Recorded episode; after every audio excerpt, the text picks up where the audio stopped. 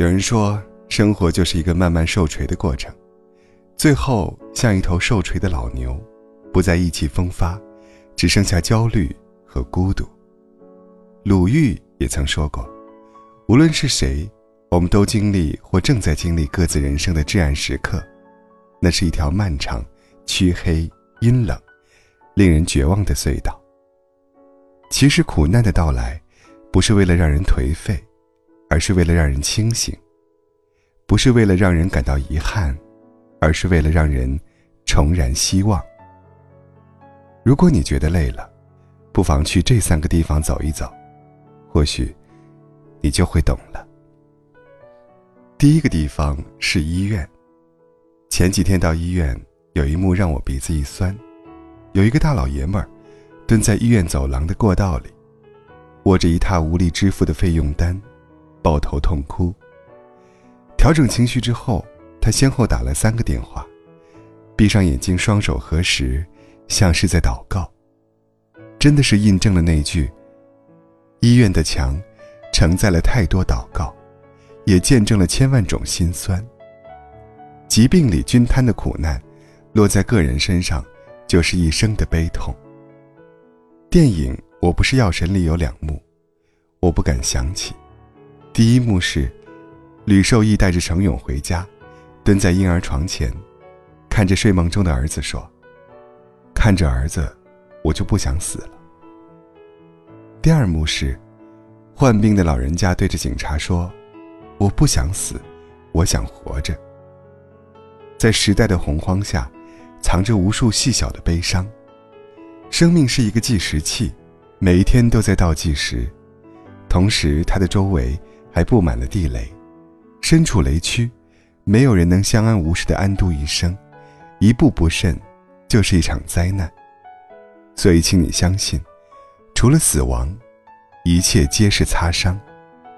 也请你记住，活着是幸运的，活下去，就赢了。第二个地方，凌晨四点的街道。有人说，没见过凌晨四点街道的人。不足以谈人生。的确，凌晨四点，有太多的人在奔波。卡车司机在服务区吃泡面，小贩骑着三轮车去拉菜，医生下手术台喝了一口水。所以你看，不会因为光明未到，黑夜就熄灭。总有人无畏无惧，心里有火，眼里有光。凌晨四点，海棠花未眠。没有谁比谁过得容易，一切硬扛的背后，都是身不由己。人生不是电影，人生比电影苦太多了。如果不是为了生存，谁愿意消耗自己的身体，换碎银几两？可偏偏这碎银几两，可解世间万种惆怅。岁月雕塑了我们的模样，就如手术刀破腹一样，乍一看。云淡风轻，再回首，面目全非。我们都知道，这生活时而残酷，时而凶猛。这世上，有人住高楼，有人在深沟，有人炫耀夺目，有人一身铁锈。可在深沟的人，还在努力攀爬；一身锈的人，也在追逐黎明。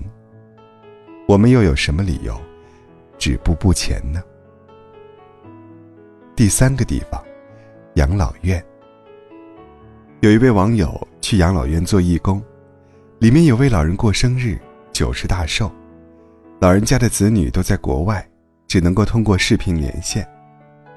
老人穿了一身红色的红衣裳，坐在长椅上跟子女们视频，大概十分钟就结束了，可时间像是凝固了，不走不动。老人在长椅上坐了三个小时。对着屏幕发呆，突然，他眼睛湿漉漉的，自言自语道：“什么时候才能回来？回来看看呀。”其实，对于老人而言，他们需要的是社会生命力，能像年轻人一样去社交，去见新的世界，去发热发光。想一想，你的父母会使用健康码吗？会预约挂号看病吗？会扫码点餐吗？